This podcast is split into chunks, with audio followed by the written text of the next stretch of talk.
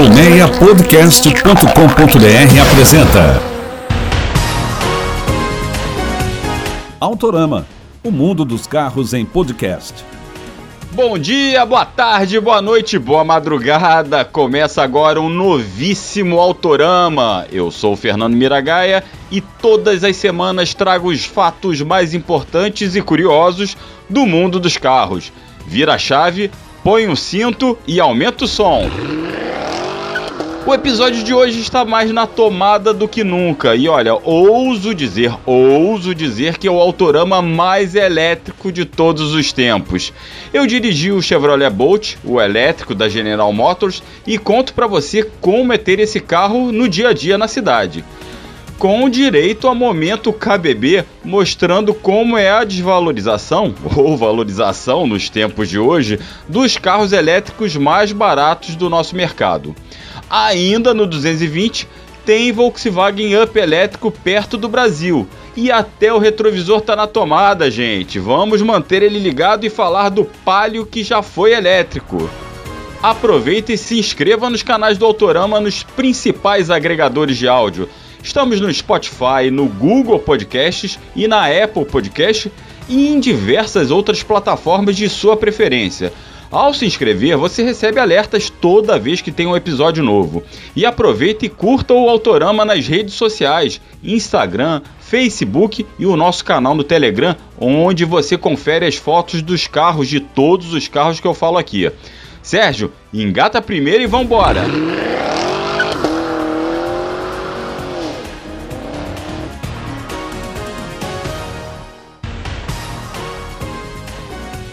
Amigo ouvinte do Autorama, você recorda que o Volkswagen Up saiu de linha em abril desse ano. O subcompacto, lançado lá em 2013, nunca conquistou o sucesso almejado por aqui, sucesso que a Volkswagen imaginava.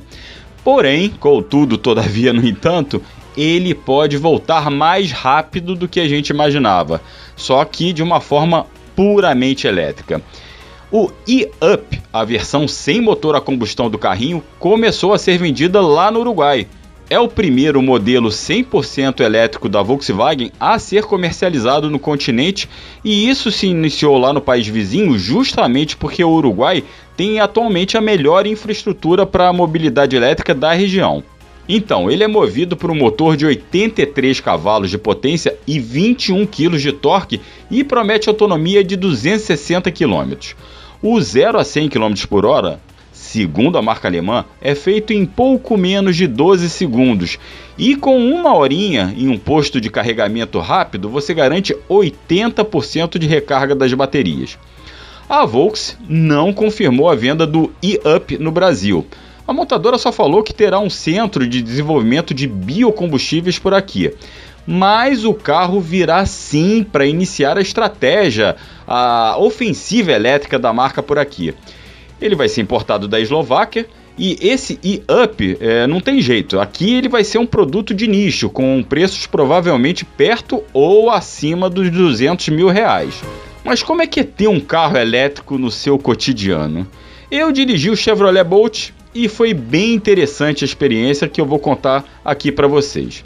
Tudo bem que eu só fiquei três diazinhos com o carro elétrico da General Motors, porém fica claro que é tranquilamente possível ter um elétrico para deslocamentos na cidade e até para fugidas próximas aqui nos arredores. Bem, primeiro eu conto como é que é a sensação ao volante do Bolt. Ele é um monovolume, tem muitas características das antigas minivans. A posição de dirigir é bem alta, o volante é grande, console central elevado e você tem uma boa visão do trânsito, ali visão lateral e dianteira. Os bancos são bem confortáveis e o motorista se sente bem à vontade. Tem acesso rápido às principais funções do carro e a central multimídia, que é uma bela, que aparece ali uma bela tela de 10 polegadas. Bem, você dá a partida e obviamente não escuta nada, mas logo ao andar com o Bolt, aquelas lembranças que eu falei de minivan se vão embora rapidamente. O carrinho é muito esperto, muito esperto mesmo. É pisar no pedal do acelerador que ele arranca e vai que vai, graças ao motor, claro, de 203 cavalos de potência. Logo que eu peguei o carro, eu já encarei um trecho de serra curto, aqui no Rio mesmo, mas forcei bastante o carro para ver como é que ele ia se comportar. E na subida, é a autonomia, né, que ficava ali, eu peguei o carro com 390 km, mas bastou alguns minutos nesse trecho de subida, onde o carro acaba sendo mais exigido, para o alcance cair por uns 350 km em pouco tempo. Isso porque você acompanha tá, toda a eficiência energética do carro lá no painel de instrumentos que é eletrônico e digital. Só que surpreende no Bolt o poder de regeneração, ou seja, o quanto de energia o carro recupera justamente nas desacelerações. O Bolt na descida dessa mesma serrinha, eu pus o câmbio ali em L, que é de low, né? E que ele funciona como um excelente freio motor, freio motor mesmo. Você para de acelerar, você tira o pé do pedal do acelerador e ele desacelera fortemente, segura mesmo ali. É impressionante ainda tem uma alavanca no volante que você aciona e a carga nos freios é aumentada, quer dizer, o poder de regeneração, de recuperação de energia para as baterias é maior. Para você ter uma ideia, ao fim dessa descida, a autonomia subiu já para mais de 360 km. No comportamento dinâmico, o Bolt também agradou. A direção poderia ser mais precisa e o volante menor, como eu falei, né? Mas a suspensão firme ajuda a segurar bem o carro nas curvas e não sofre com os buracos, né? Com esses nossos buracos do dia a dia. Em termos de conforto, o carro elétrico tem uma cabine bastante ampla, acomoda bem até 5 passageiros numa boa e ainda tem um generoso porta-malas de 478 litros. O acabamento interno é ok, não tem nada demais mas os equipamentos são interessantes. Destaque sempre para os itens de auxílio ao motorista, como o alerta de colisão, com frenagem de emergência ao detectar pedestre ou outro carro, assistente de permanência em faixa, câmera 360 graus, alerta de tráfego cruzado, além de som de alta definição da marca Bose, 10 airbags e bancos de couro. Nada demais também se formos ver o preço do Bolt que custa 270 mil reais. Agora, a revisão, a manutenção do Bolt é uma maravilha, né? A primeira revisão de 10 mil quilômetros, sabe quanto custa? Zero. Isso aí, 0,800. Nada. A segunda, 164 reais. Ah, aí você vai me falar, Miragaia, a terceira vai me tirar o fígado. Nada, cara. 212 reais. Manutenção de carro elétrico é bem simples. Você praticamente troca ar, é, filtro de ar da cabine, pastilha de freio, é uma manutenção bem mais simples. Agora o carro é bem mais caro também. Enfim, eu ainda transitei bastante por engarrafamentos aqui na cidade, peguei uma estrada ainda até o pé da Serra de Petrópolis, para quem conhece aqui a região do Rio, e voltei tranquilo, ainda tinha 100 km de autonomia. Ou seja, carro elétrico não é nenhum bicho-papão, não vai te deixar a pé sem carga de uma hora para outra.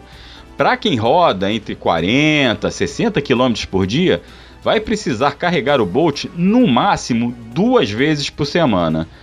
E o carregamento pode ser em tomada aterrada, claro, mas em tomada comum de 220 volts e de bitola maior. Claro que demora mais de um dia para essa carga completa nesse tipo de tomada. Mas, segundo a GM, em carregadores residenciais, aqueles do tipo wall box, com 8 horas na tomada, você já garante 320 km de autonomia para o Bolt.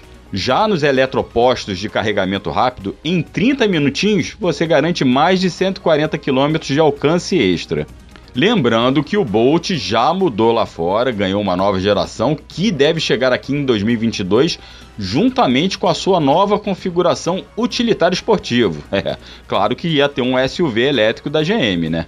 E lembrando também que o Bolt ainda não é vendido em toda a rede General Motors, em toda a rede Chevrolet. Apenas 15 cidades comercializam o carro elétrico. Mas aí você pergunta: e a desvalorização de um carro elétrico como o Bolt? É muito alta em relação ao modelo a combustão?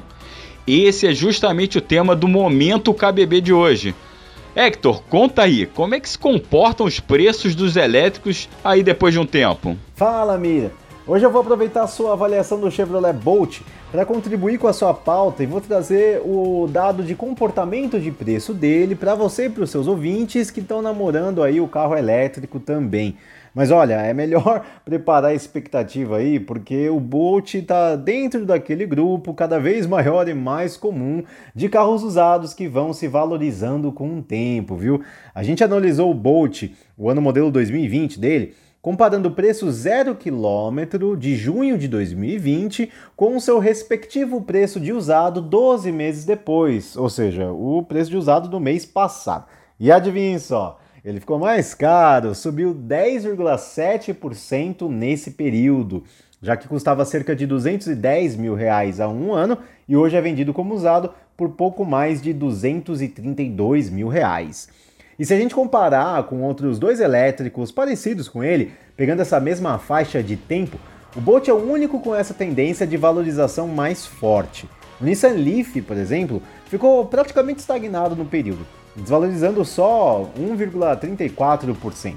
Já o Jaque IEV40 caiu um pouco mais, foram quase 8% de retração no preço dele. É isso, Miro. Espero que eu tenha ajudado aqui com a sua avaliação, trazendo mais esse dado para você e para os seus ouvintes, beleza? Valeu e até a próxima! É, Hector, elétrico na tomada carregando os preços também.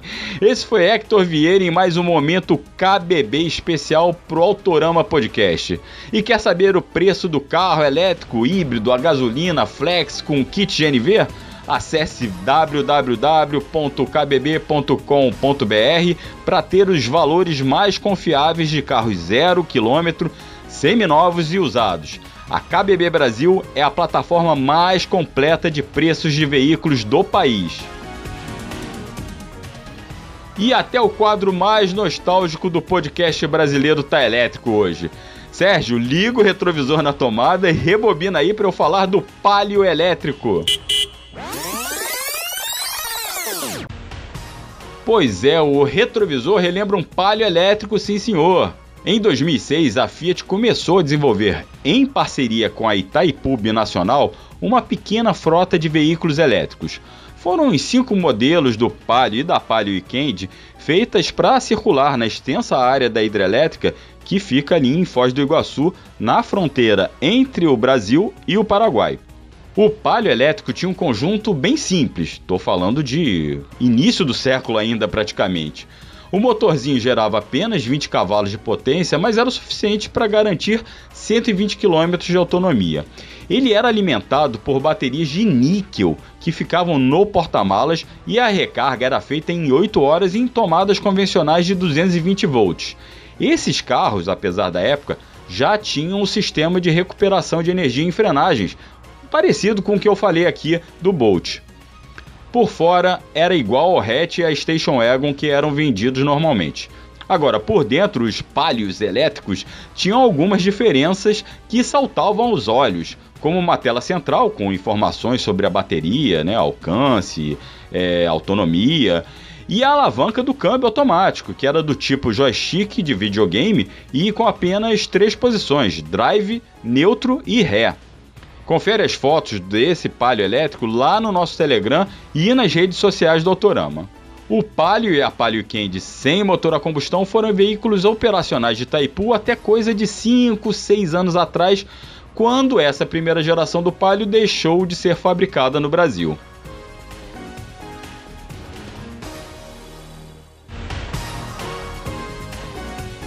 Hora de estacionar o nosso podcast com apresentação e produção de Fernando Miragaia, direção e edição de Sérgio Carvalho. O Autorama fica por aqui. Muito obrigado mais uma vez pela audiência e reforço o convite para você se inscrever nos canais do Autorama, no Spotify, na Apple Podcast, no Google Podcasts ou no seu aplicativo preferido. E nos acompanhe nas redes sociais, Instagram, Facebook e no nosso canal no Telegram. Um grande abraço, até a próxima e acelera de máscara e não deixe de usar máscara. Um abração, tchau, tchau. Autorama, o mundo dos carros em podcast. Uma produção colmeiapodcast.com.br. Colmeia Podcast, o rádio do seu tempo.